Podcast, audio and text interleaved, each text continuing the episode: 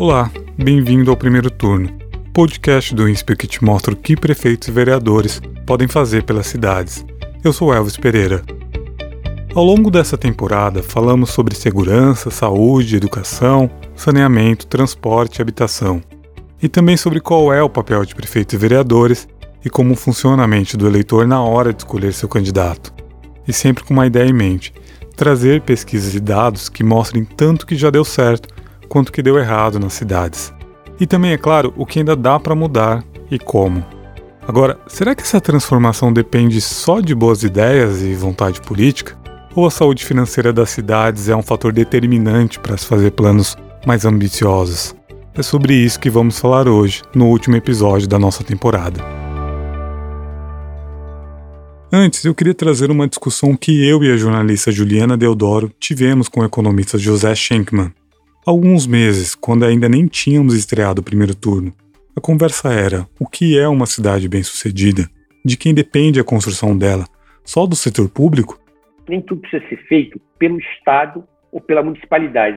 O Schenkman é professor da Universidade Columbia, nos Estados Unidos. Uma cidade é cheia de externalidades. Tem muita coisa que interage, e essas interações são importantes, e uma coisa ruim pode interagir e destruir muita coisa boa e uma coisa boa pode interagir e melhorar muita coisa que estava ruim. A definição disso só pode ser feita ao nível do poder público. Só o poder público tem a capacidade de dizer: olha, isso é uma importante, a gente tem que incentivar. Isso aqui é uma coisa ruim, nós temos que proibir. Todo esse papel tem que ser feito pelo setor público. Mas isso não quer dizer que o setor privado também não possa fazer, dentro das regras, muitas coisas importantes para a cidade para o Schenck, mas isso não significa também que governos tenham de pôr a mão na massa em tudo. Então a segurança é do poder público. Mas, por outro lado, você precisa também ter certas atividades que o poder público não precisa fazer, nem vai ser muito bom de fazer. E nessas atividades é melhor o setor público simplesmente dar as diretivas, regular, mas ele não precisa fazer todas as atividades ela mesma. Um exemplo disso é o saneamento, como discutimos no quinto episódio. Geralmente, essa operação está a cargo do poder público em muitas cidades, mas seu desempenho está bem longe de ser elogiado. Na nossa conversa, o Schenkman falou que um caminho para tentar melhorar a qualidade dos serviços públicos seria mirar os bons exemplos. Que as cidades que funcionam mal deviam fazer é copiar sistemas que funcionam bem. Eu gosto de dar sempre esse exemplo. Se um sujeito, numa franquia do McDonald's ou do Burger King, arrumar uma maneira de fazia um hambúrguer 10 segundos mais rápido do que se fazia antigamente, sei lá, ele rearruma a ordem que as coisas são feitas, etc. Logo, logo, todas as franquias vão estar utilizando isso. A ideia é que você copia o que está funcionando melhor. Outra opção é fomentar um clima de pesquisa e desenvolvimento para buscar soluções. Uma coisa muito boa aqui nos Estados Unidos e Israel também é a integração das universidades com a cidade as universidades estão realmente integradas com a cidade, se preocupam com os problemas urbanos, as prefeituras escutam as universidades e as indústrias se beneficiam e se preocupam. Essa ponte entre a universidade e a administração pública ainda precisa ser reforçada. Este espaço aqui é uma das formas de tentar contribuir para isso. Mas não podemos esquecer que pensar em caminhos para desenvolver as cidades também passa por outro ponto fundamental: recursos públicos, ou melhor dizendo, dinheiro em caixa que nos leva a uma outra conversa.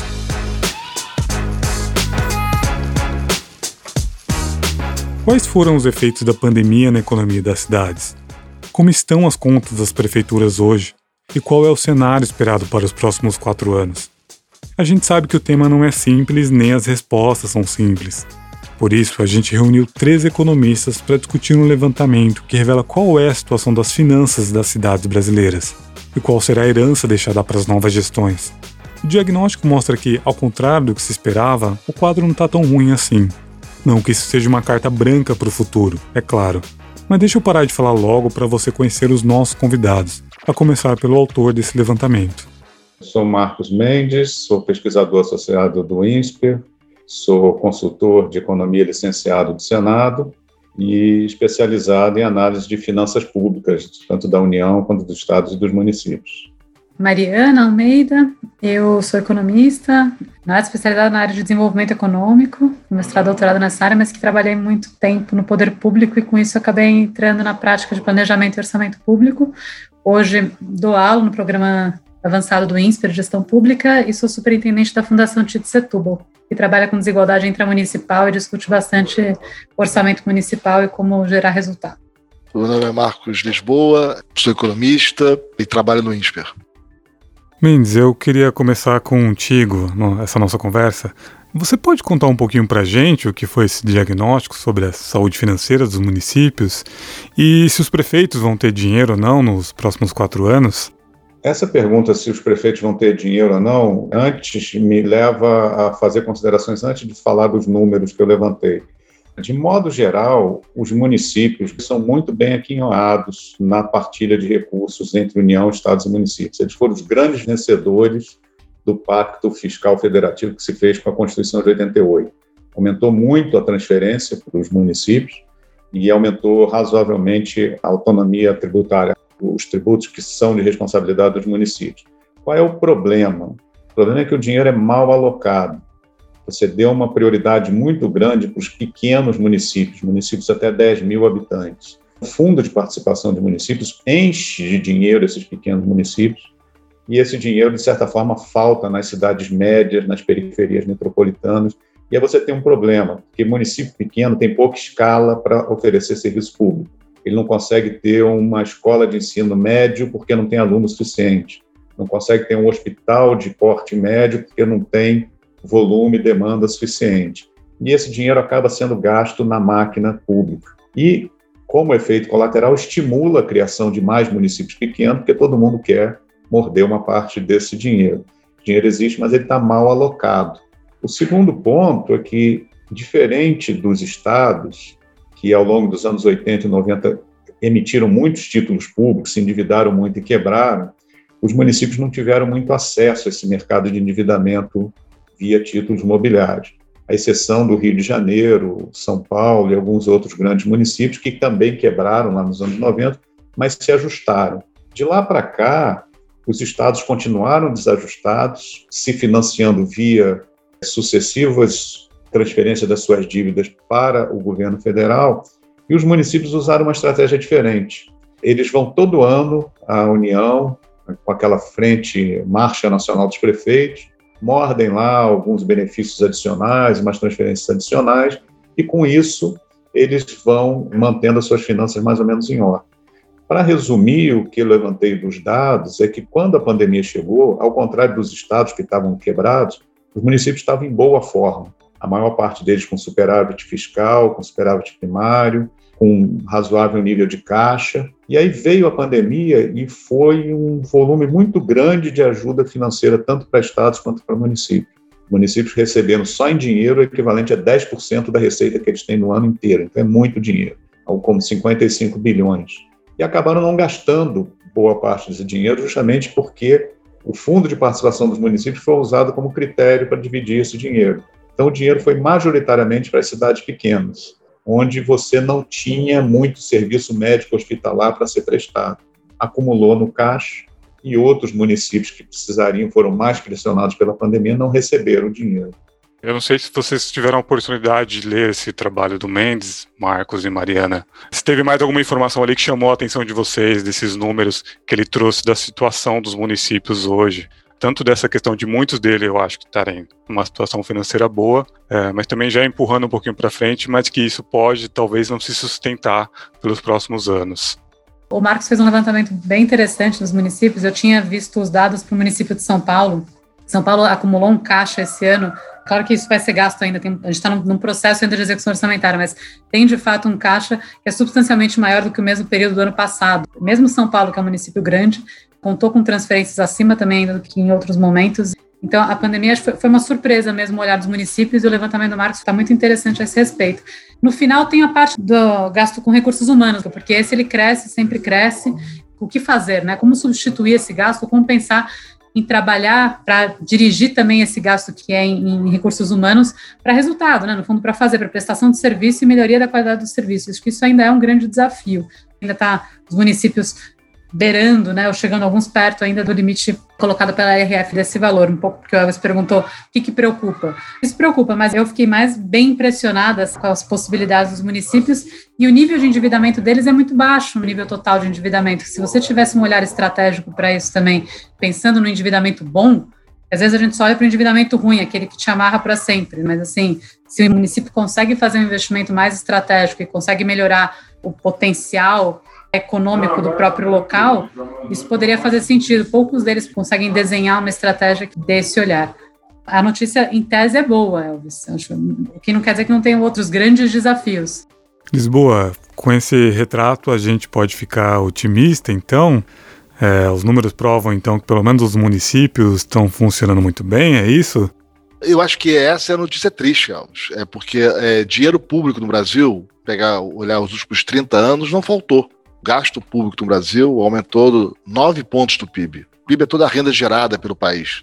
Tudo que o país gerou de salários, juros, lucros, aluguéis. 9 pontos é muito dinheiro. O problema é que a gente gasta mal.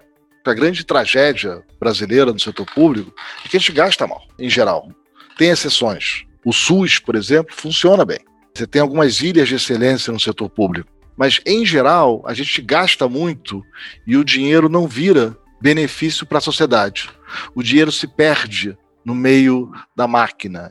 A gente pega os dados dos gastos com folha de pagamentos nos últimos 20 anos, né, 25 anos. É, estados, né, por exemplo, é, eles aumentaram com proporção da receita dos estados.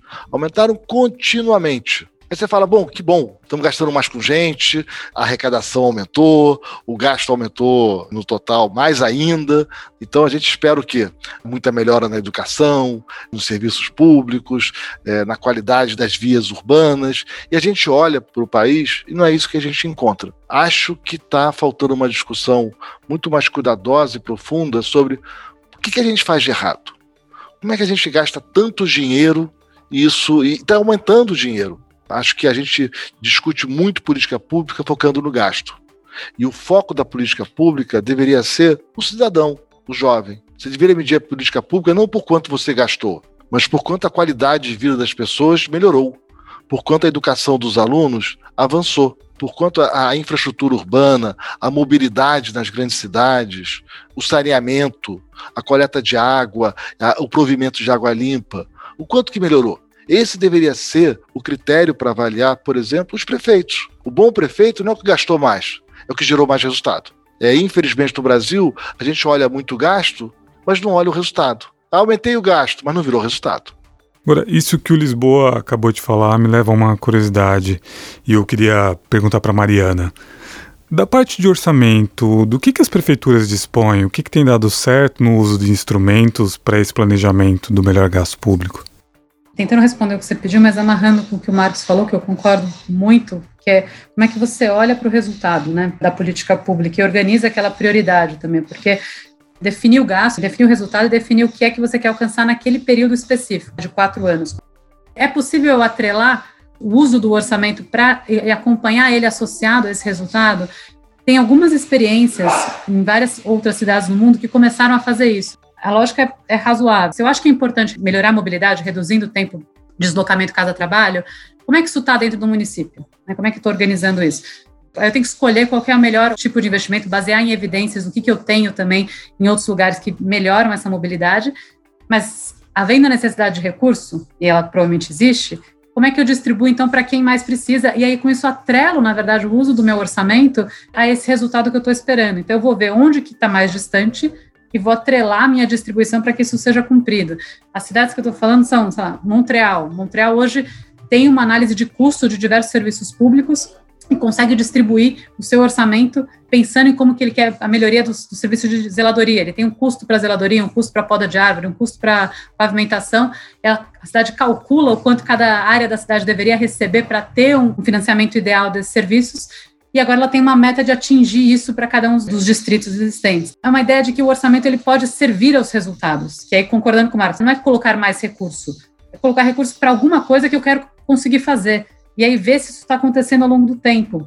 Você tem uma estrutura normativa até que pensa nisso quando a gente fala de planejamento, né? Você tem vários instrumentos, a gente tem uma super burocracia orçamentária em termos de plano plurianual, lei de diretrizes orçamentárias, lei orçamentária anual, a gente parece que vive muito tempo discutindo orçamento.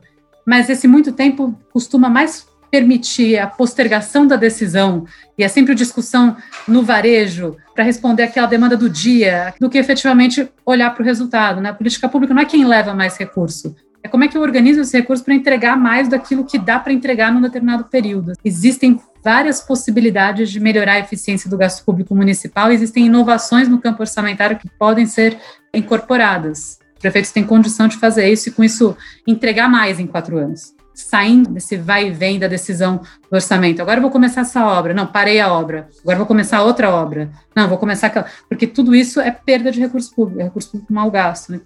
Agora, indo para o Mendes, voltando na verdade para ele, seu levantamento traz uma preocupação em relação à despesa. Você poderia falar um pouquinho sobre isso? E também eu queria trazer uma fala do Flávio Cunha, que a gente entrevistou no episódio Educação. Teve um momento que ele falou: Olha, quando as pessoas me dizem que querem ser prefeitos, eu falo: você vai ser administrador de folha de pagamento, você não vai ser prefeito. É um pouco isso mesmo, Mendes, pelos dados que a gente tem hoje? Vamos lá, deixa eu usar um pouco o gancho do que a Mariana e o Lisboa falaram para algumas considerações que eu acho que são importantes. Primeiro, qual é a característica relevante de município? É o fato de que as pessoas têm muita mobilidade entre municípios, a pessoa mora num município e trabalha no outro, principalmente nas regiões metropolitanas, e você não tem no Brasil instrumentos para racionalizar a provisão de infraestrutura entre municípios metropolitanos. Você não tem, por exemplo, um fundo de investimento das regiões metropolitanas, uma autoridade metropolitana de planejamento de uma via que vai passar por três municípios de São Paulo. Na hora que você pulveriza recursos e pulveriza a iniciativa da administração, você perde muito em eficiência, principalmente quando você tem um financiamento municipal, como eu descrevi, através do Fundo de Participação de Municípios, que pulveriza demais os recursos. Isso é uma forma é, muito ineficiente de aplicar e de, de dar resultados para a população, porque falta conversa entre os prefeitos, falta articulação entre prefeitos e, e governo estadual. A outra coisa que me chama muita atenção, que se repete em toda a campanha eleitoral, é prefeito prometendo programa de renda mínima municipal, programa de crédito subsidiado municipal, propostas voltadas para a renda individual da pessoa. Ora, prefeito é quase que um síndico de prédio.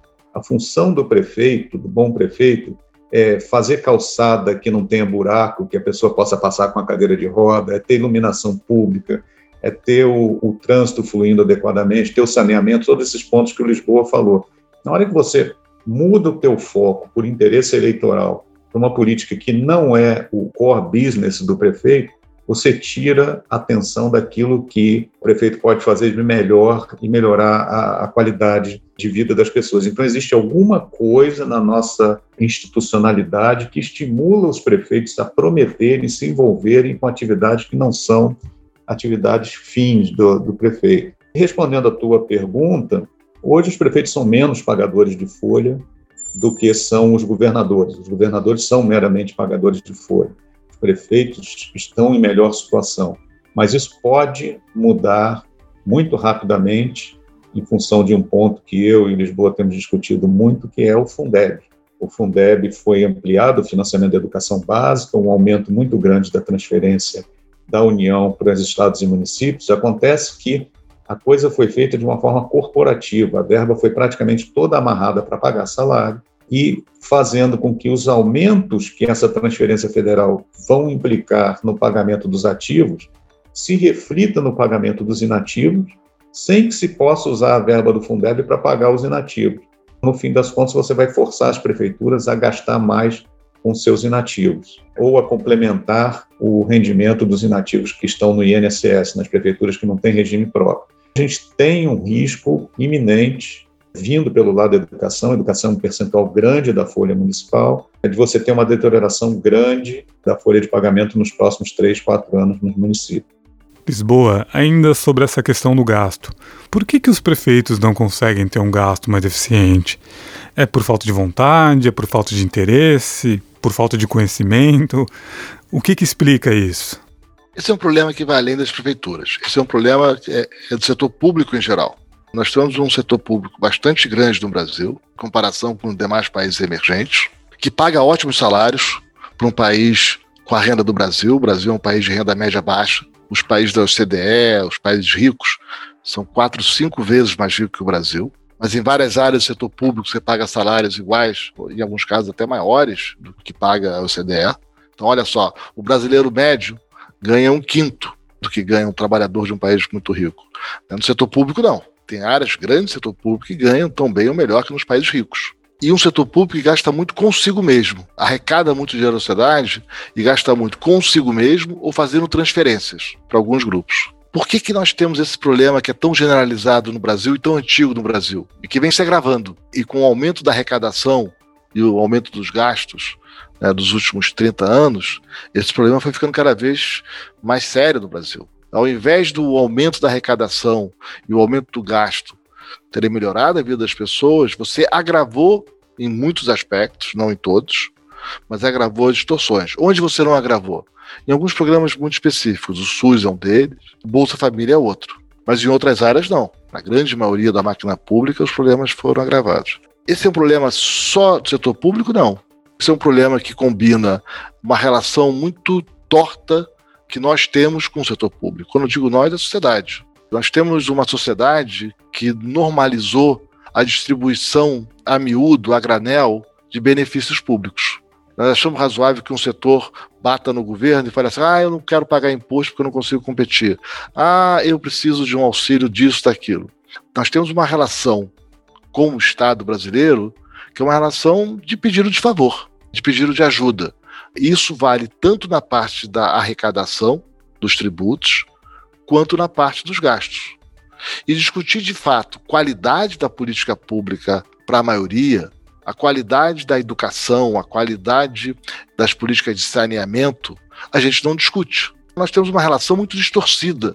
Né? Esse é um ponto que o, o Mancur Olson, é um velho cientista político, americano, fez um trabalho é, clássico né, da lógica da ação coletiva, que isso é um fenômeno que acaba acontecendo. Você tem uma maioria da sociedade você tem algum grupo organizado. Esse grupo organizado consegue morder um pequeno benefício. Porque ele está lá, ele faz o seu lobby, ele batalha, ele faz greve, ele diz que vai gerar desemprego se não tiver ajuda. E, e isso acaba gerando uma distorção que fica caro para a sociedade como um todo. Como, por exemplo, o preço da energia, que fica caro. O preço da telecomunicação no Brasil paga muito imposto. Esses serviços básicos pagam muito imposto. Mas a sociedade acaba não percebendo, ela fica anestesiada, ela não percebe que ela está pagando um preço alto por causa daquele benefício. Porque cada um paga um pouco mais e aquele grupo ganha bastante. No gasto e na tributação. Agora, o que eu acho que o Curolso nunca imaginou é a escala que isso atingiu no Brasil. Que o Brasil é totalmente disfuncional. Isso tem em todo lugar do mundo? Tem, mas é muito pequeno. Algum benefício tributário aqui a colar, alguma deficiência aqui na gestão da política pública que não está funcionando aqui a colar, porque está carregada de interesses, por exemplo, daquele sindicato específico de servidores, ou algum outro interesse localizado. Aí a política pública não é de tamanha qualidade. Mas a escala que se atingiu no Brasil é realmente impressionante. Olha, qualquer indicador dessas distorções na tributação ou no gasto, o Brasil, acho que é o momento da sociedade brasileira discutir a relação com o Estado. E nas prefeituras, começar a cobrar, vem cá, eu não quero saber o quanto você vai gastar aqui ou acolá. Eu quero saber qual é a sua meta de cuidar da população. Me dá aqui alguns indicadores da política pública executada pela prefeitura que a prefeitura é responsável, como nós estamos hoje, como nós vamos estar daqui a quatro anos. Gente, já indo para a parte final da nossa conversa, eu queria começar pelo Mendes. Com a pandemia, com a possibilidade de um cenário econômico que talvez não seja bom nos próximos anos, qual que deve ser a prioridade de um prefeito? E o que, que um cidadão pode cobrar dele? Bom, primeiro ressaltar um ponto desse estudo que talvez não seja uma boa notícia, né?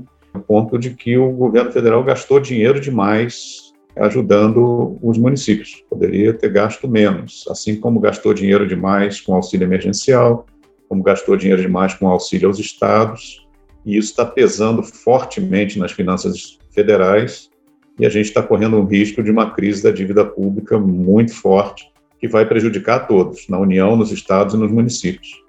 Em especial, a arrecadação tanto dos estados quanto dos municípios ela é muito dependente da atividade econômica. Então, se a gente entra numa crise econômica por conta dessa crise fiscal, vai bater rapidamente é, no cofre dos prefeitos e dos, dos governadores já no começo de 2021, quando não se repetirá essa ajuda federal por falta de recursos. Nesse sentido, eu insisto que a função do prefeito é ter uma, uma cidade funcionando adequadamente, como Lisboa e Mariana falaram, buscando melhorar os indicadores de qualidade, buscando melhorar a nota das crianças no INDEB, buscando melhorar os índices de congestionamento de tráfego, reduzir poluição, coleta de lixo, iluminação pública. Na administração municipal, é o nível de gestão que você tem mais indicadores concretos para você mensurar sucesso ou insucesso, que é a prestação direta do serviço ali na ponta. O bom prefeito tem que montar um painel de objetivos e com indicadores objetivos a serem mensurados e acompanhar esses indicadores ao longo da, da sua gestão, sempre tomando cuidado para não quebrar as contas. E na hora que ele quebra as contas, ele não consegue fazer mais nada na ponta da gestão. Mariana, algum adendo sobre essa parte de prioridades? E o que, que dá para fazer nos próximos quatro anos? É pelo perfil do prefeito que o Marcos Mendes trouxe aí, cada prefeitura tem que ser analisada dentro da sua realidade, assim, dentro do que é o seu contexto, para poder identificar esse painel de objetivos, ele não é igual para todas as prefeituras, né? Fazer um bom painel é entender a realidade que você é, tem em mãos ali, que você vai gerir e escolher, porque eu acho que a tendência, quando fala faz um bom painel, né, faz um objetivo, aí a prefeito, a gestão quer resolver tudo em quatro anos. A gente tem uma deficiência em termos de bons serviços públicos que é histórica, né? tem problemas de desigualdade que são históricos. Se você assumir um compromisso em melhorar todos os seus indicadores em tudo em quatro anos, esse compromisso não vai se realizar. Assim, acho que é conseguir olhar a sua realidade, definir um bom painel, mas focar nesse painel, entender o que você é capaz de entregar. A título de exemplo, a gente estava fazendo um orçamento do custo de todos os planos setoriais da cidade de São Paulo, né? Suponhamos que fossem bons planos todos, né? se fosse fazer tudo que está tá esperado lá. O recurso que você precisaria seria de mais de oito gestões municipais, assim, mais ou menos, para conseguir fazer. Eu preciso priorizar, não tenho recurso de oito gestões, eu tenho recurso de uma gestão. Como é que eu olho para aquilo, priorizo, e aí eu canso de fato um resultado, né? Porque senão eu sempre vou poder justificar, né, que eu estava fazendo ali, quando chegou ali, essa decisão no varejo, sem foco e sem uma intencionalidade clara, ela tende a gerar um resultado que é pior para todo mundo, assim. Então eu diria, escolhe a tua cidade, escolhe o que fazer e se compromete com aquilo, porque a insistência na resolução de determinado problema público é o que costuma gerar algum resultado. Lisboa, agora contigo, qual que é a prioridade para os próximos quatro anos? Primeiro tem que entender, como a Mariana disse, a realidade de cada cidade e definir algumas prioridades, sempre focadas no cidadão, sempre focadas nas famílias. Deixar com clareza os objetivos principais e entregar os objetivos. O segundo ponto importante é que os governos podiam deixar de atrapalhar. Parte do nosso atraso é porque os governos atrapalham muito. Você pega a regulação do mercado imobiliário, por exemplo. A complexidade da regulação dos planos diretores, do mercado imobiliário, dos tombamentos, das múltiplas regras que nós temos, e muitas vezes não são só detalhadas, minuciosas, elas entram em contradição. E são regras que asfixiam a cidade. Pega o caso de São Paulo. São Paulo é uma cidade é, muito horizontalizada, muito espalhada, Paris é mais densa que São Paulo, para dar uma noção. Paris, com seus prédios de seis andares, cinco andares é mais densa que São Paulo, né? É, que afasta a população de menor renda para a periferia, com um custo de mobilidade imensa, muito desigual. É desigual e desumana. As nossas regras para a cidade levam a isso. Elas melhoraram um pouco nos últimos anos, mas estão longe do que seria o ideal. Você afasta a moradia do comércio, você põe custo na verticalização, aí construção formal fica muito cara, aí você espalha a cidade, mas aí não tem dinheiro para botar a infraestrutura de uma cidade tão espalhada. E quanto mais adensada a cidade, menor o custo da infraestrutura, menor o custo do acesso à energia, saneamento, à água limpa, menor o custo da mobilidade, o custo de ir para casa para o trabalho, do trabalho para casa. Às vezes, com boas intenções, nós criamos um desastre urbano. Mas isso são escolhas nossas, da regulamentação que nós impomos às cidades, que leva a isso. Leva a cidade muito desigual. Por que não é, facilitar a construção, é, permitir o adensamento? Quem sabe isso não viabiliza trazer os moradores da periferia mais distante para perto do centro de São Paulo? Tantas áreas abandonadas, olha que insanidade nós temos. Nós temos áreas imensas abandonadas entre o centro e onde as pessoas moram. Isso leva a essas grandes distâncias. Acho que rever essas regras. Uma mudança recente, que é um bom exemplo, foi permitir a, a verticalização nesses grandes eixos no centro de São Paulo. No meio de uma das duas maiores recessões da nossa história, essas regiões, a Rebouças, a 9 de julho, explodiram de prédios altos bacana, as pessoas perto do metrô, né, perto do comércio. Que coisa! Você dinamizou a cidade, você gerou emprego, você gerou renda, você gerou moradia boa no meio da cidade. Uma mudança simples. Então, acho que se a legislação, se os governos pararem de atrapalhar, olha, já vai ser um avanço imenso para a sociedade. E se puder ainda cuidar da política pública com metas objetivas para coisas básicas que todos deveriam ter acesso, saneamento, melhorar o aprendizado dos alunos. Mas meta para a educação não é o quanto você gasta. É, o aluno aprendeu. Essa deveria ser a meta. A meta sempre no resultado para a família, para a criança, para o adulto. Gente, a nossa conversa foi muito boa e trouxe uma ótima visão do que, que a gente pode esperar de uma cidade, também de um prefeito, sempre com o pé no chão, é claro. Então, eu queria agradecer vocês por terem topado falar com a gente. Mendes, Mariana e Lisboa, muito obrigado. Obrigado, abraço a todos. Obrigada, pessoal. Obrigada, Elvis. Obrigado a todos, obrigado, Elvis. Abraços.